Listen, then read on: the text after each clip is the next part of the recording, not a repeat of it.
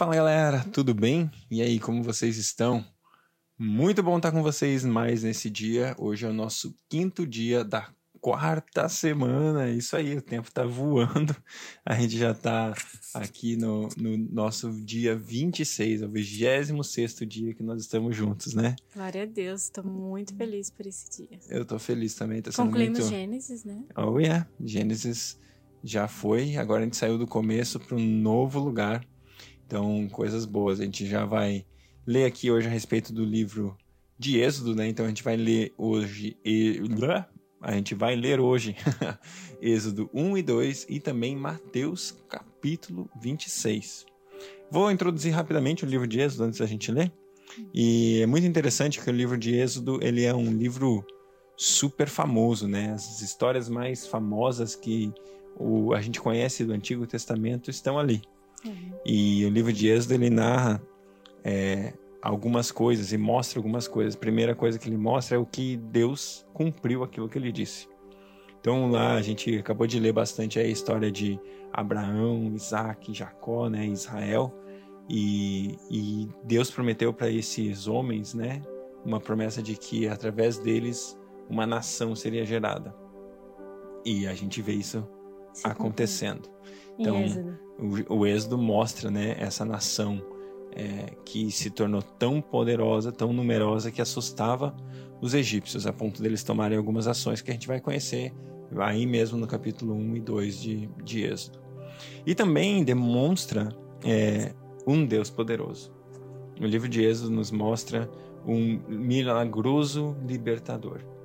Um Deus que é tão forte, tão forte, que nem mesmo a nação mais poderosa que existia naquele tempo era capaz de superá-lo, né?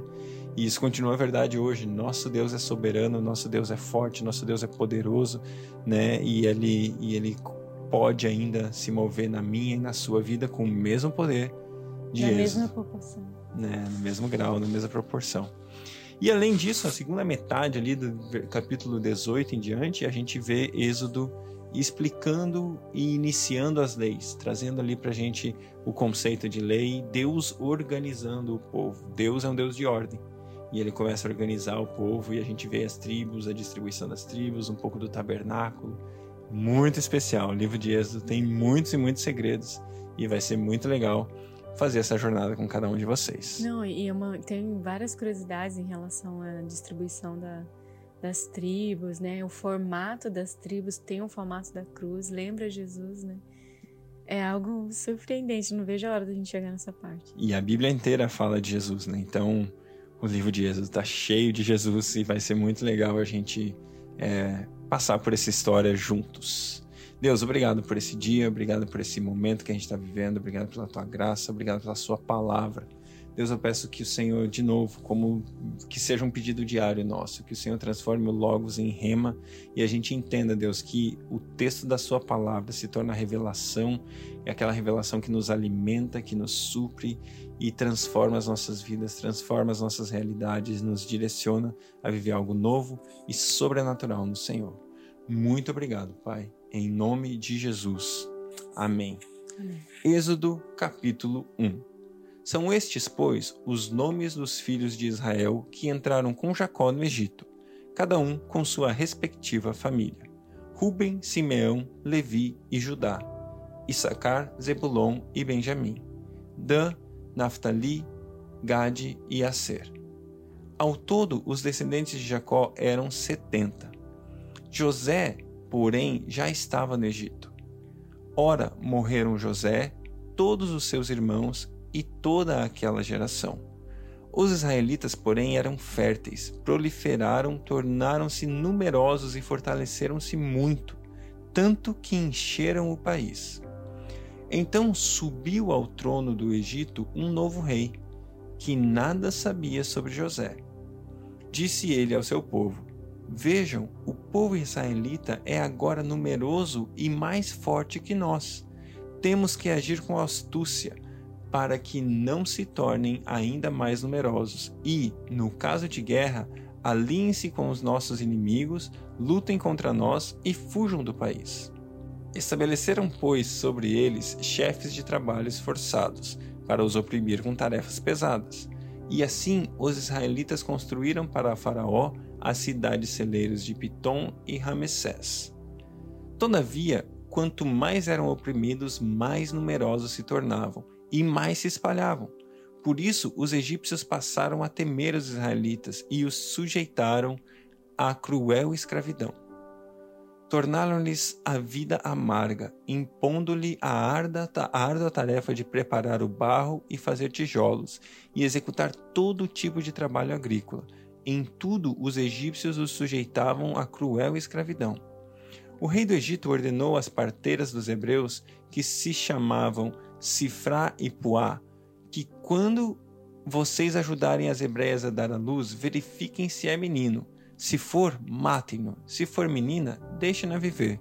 Todavia, as parteiras temeram a Deus e não obedeceram às ordens do rei do Egito, deixando viver os meninos.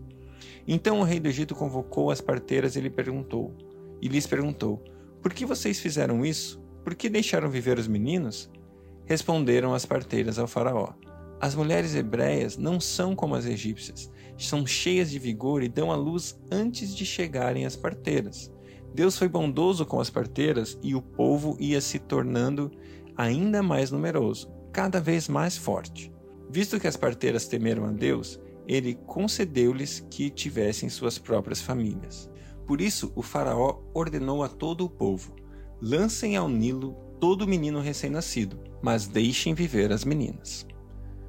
Êxodo capítulo 2 Um homem da tribo de Levi casou-se com uma mulher da mesma tribo, e ela engravidou e deu à luz a um filho.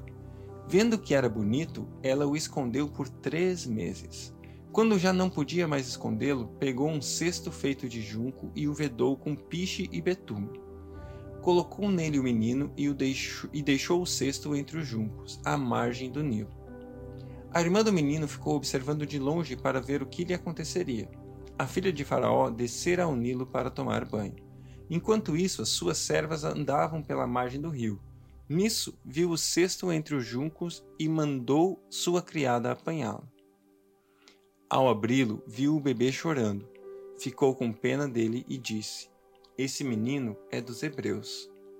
Então a irmã do menino aproximou-se e perguntou-lhe à filha, filha do faraó: Senhora, quer que eu vá chamar uma mulher dos hebreus para amamentar e criar o um menino? Quero, respondeu ela. E a moça foi chamar a mãe do menino. Então a filha do Faraó disse à mulher: Leve esse menino e amamente-o para mim. Eu pagarei a você por isso. A mulher levou o menino e o amamentou. Tendo o menino crescido, ela o levou à filha do Faraó, que o adotou e lhe deu o nome de Moisés, dizendo: porque eu o tirei das águas. Certo dia, sendo Moisés já adulto, foi ao lugar onde estavam seus irmãos hebreus e descobriu como era pesado o trabalho que realizavam. Viu também um egípcio espancar um dos hebreus. Correu o olhar por todos os lados e, não vendo ninguém, matou o egípcio e escondeu na areia. No dia seguinte, saiu e viu os hebreus gritando. Então perguntou ao agressor: por que você está espancando seu companheiro? O homem, o homem respondeu: Quem o nomeou líder e juiz sobre nós? Quer matar-me como matou o egípcio? Moisés teve medo e pensou: Com certeza tudo já foi descoberto. Quando o Faraó soube disso, procurou matar Moisés, mas este fugiu e foi morar na terra de Midian. Ali assentou-se à beira de um poço. Ora, o sacerdote de Midian tinha sete filhas elas foram buscar água para encher os bebedouros e dar de beber ao rebanho do seu pai. Alguns pastores se aproximaram e começaram a expulsá-las dali. Porém, Moisés veio em auxílio delas e deu água ao rebanho. Quando as moças voltaram a seu pai, Reuel, ele lhes, esse lhes perguntou: Por que voltaram tão cedo hoje? Elas responderam: um egípcio defendeu-os dos pastores e ainda tirou água do poço para nós e deu de beber ao rebanho. Onde está ele? perguntou o pai delas. Por que o deixaram lá? Convide-no para comer conosco.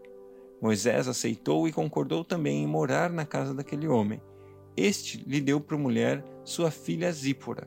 Ela deu à luz um menino, a quem Moisés deu o nome de Gerson, dizendo: sou imigrante em terra estrangeira. Muito tempo depois, morreu o rei do Egito. Os israelitas gemiam e clamavam debaixo da escravidão, e o seu clamor subiu até Deus. Ouviu Deus o lamento deles, lembrou-se da aliança que fizeram com Abraão, Isaque e Jacó. Deus olhou para os israelitas e viu a situação deles. Mateus 26 Quando acabou de dizer estas coisas, Jesus disse aos seus discípulos: Como vocês sabem, estamos a dois dias da Páscoa e o filho do homem será entregue para ser crucificado. Naquela ocasião, os chefes dos sacerdotes e os líderes religiosos do povo se reuniram no palácio do sumo sacerdote, cujo nome era Caifás, e juntos planejaram prender Jesus à traição e matá-lo. Mas diziam: não durante a festa, para que não haja tumulto entre o povo. Estando Jesus em Betânia, na casa de Simão, o leproso, aproximou-se dele uma mulher com um frasco de alabastro contendo um perfume muito caro ela o derramou sobre a cabeça de Jesus, quando ele se encontrava reclinado à mesa. Os discípulos, ao verem isso, ficaram indignados e perguntaram: Por que esse desperdício? Esse perfume poderia ser vendido por um alto preço e o dinheiro dado aos pobres. Percebendo isso, Jesus lhes disse: Por que vocês estão perturbando essa mulher? Ela praticou uma boa ação para comigo Pois os pobres vocês sempre terão consigo, mas a mim vocês nem sempre terão. Quando derramou este perfume sobre o meu corpo, ela o fez a fim de me preparar para o sepultamento. Eu asseguro que em qualquer lugar do mundo inteiro onde este evangelho for anunciado, também o que ela fez será contado em sua memória.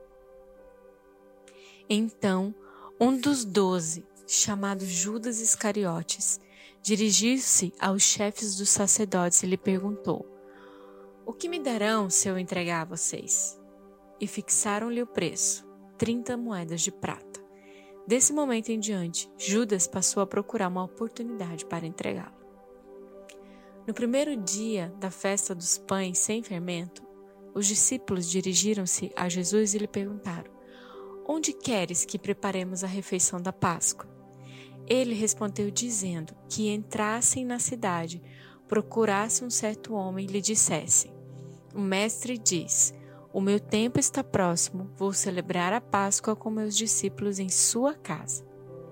E os discípulos fizeram como Jesus os havia instruído e prepararam a Páscoa.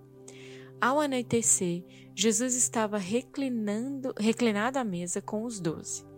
E enquanto estava comendo, ele disse: digo que certamente um de vocês me trairá.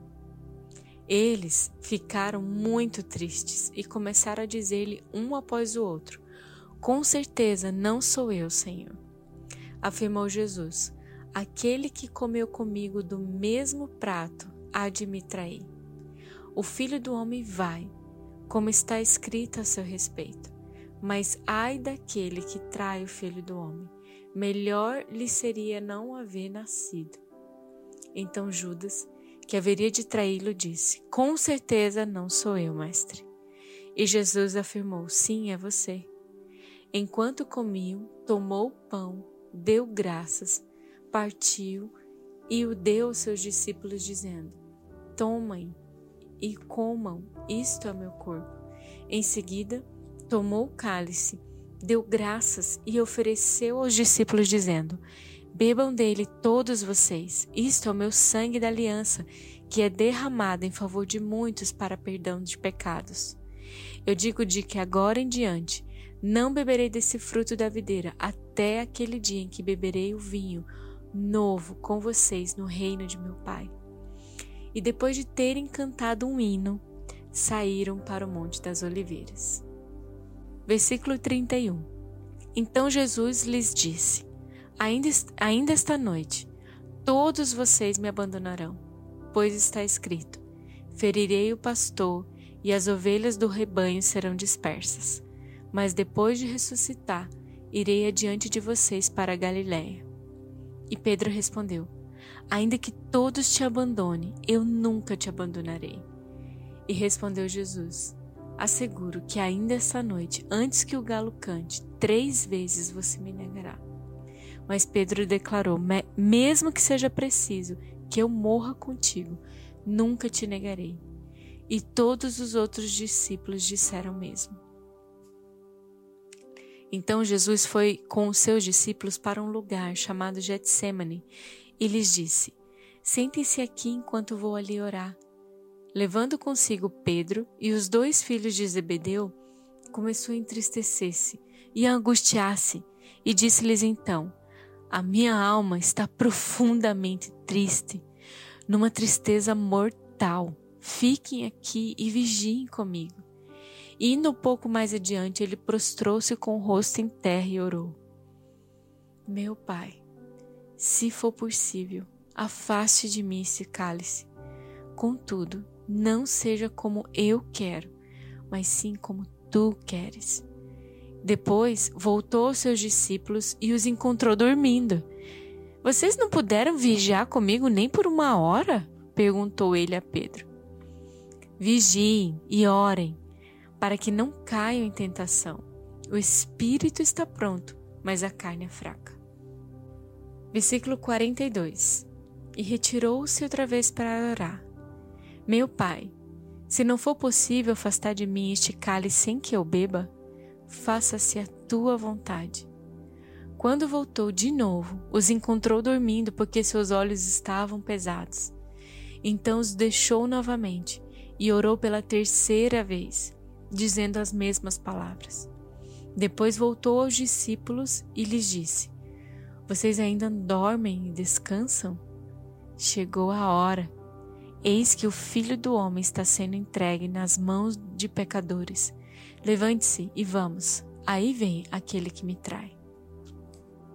Enquanto ele ainda falava, chegou Judas, um dos doze e com ele estava uma grande multidão armada de espadas e varas, enviada pelos chefes dos sacerdotes e líderes religiosos do povo. O traidor havia combinado um sinal com eles, dizendo-lhes: Aquele a quem eu saudar com um beijo é ele. Prendam-no. Dirigindo-se imediatamente a Jesus, Judas disse: Salve, mestre! E o beijou. Jesus perguntou: Amigo, o que o traz? Então os homens se aproximaram, agarraram Jesus e o prenderam. Um dos que estavam com Jesus, estendendo a mão, puxou a espada e feriu o servo do sumo sacerdote, decepando-lhe a orelha. E disse-lhe Jesus: Guarde a espada, pois todos os que empunham a espada pela espada morrerão. Você acha que eu não posso pedir ao meu Pai e ele não colocaria imediatamente à minha disposição mais de doze legiões de anjos? Como então se cumpririam as Escrituras que dizem que as coisas deveriam acontecer dessa forma? Naquela hora, Jesus disse à multidão: Estou eu chefiando alguma rebelião para que vocês venham prender-me com espadas e varas? Todos os dias eu estive ensinando no templo e vocês não me prenderam. Mas tudo isso aconteceu para que se cumprissem as escrituras dos profetas. Então, todos os discípulos o abandonaram e fugiram. Os que prenderam Jesus o levaram a Caifás, o sumo sacerdote, em cuja casa se havia reunido os mestres da lei e os líderes religiosos. E Pedro seguiu de longe até o pátio do sumo sacerdote. Então entrou e sentou-se com os guardas para ver o que aconteceria.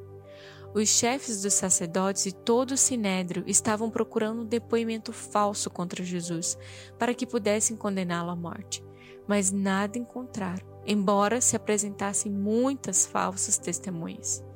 Finalmente se apresentaram duas que declararam: Este homem disse que sou capaz de destruir o santuário de Deus e reconstruí-lo em três dias.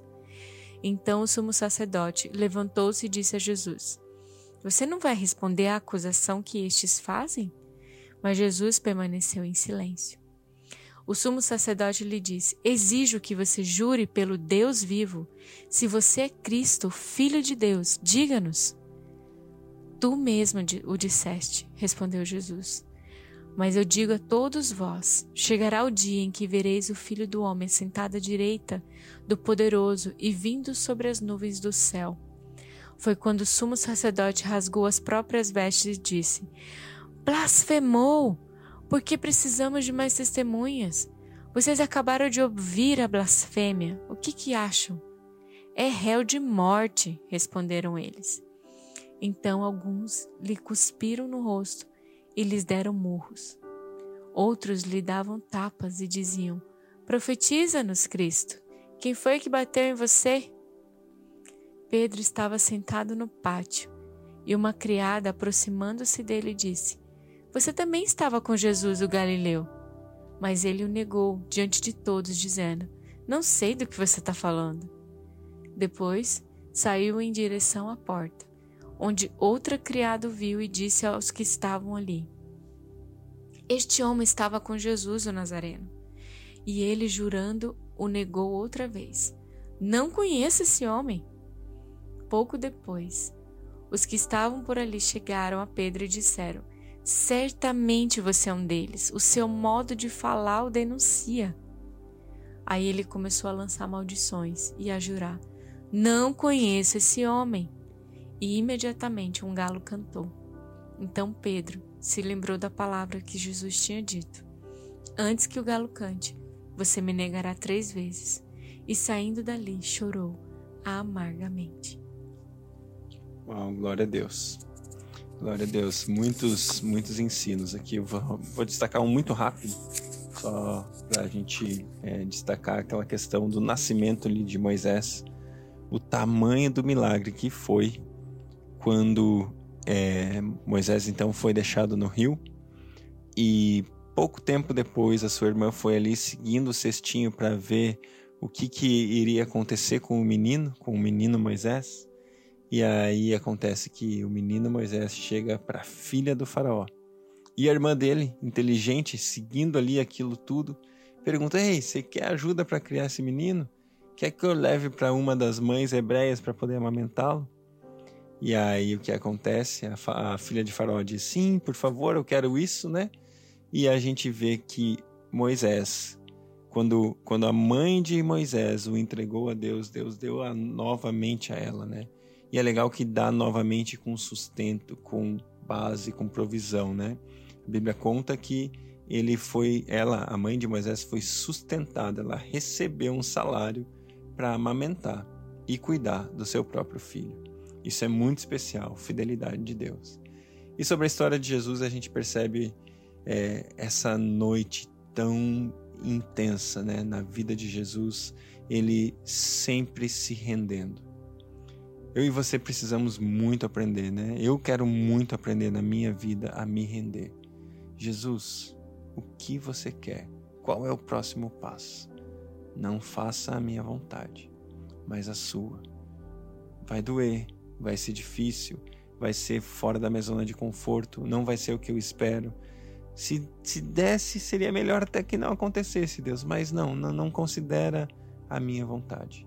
Faça aquilo que você, Jesus, aquilo que você, Deus Pai, aquilo que você, Espírito Santo, deseja em mim e através de mim. Amém.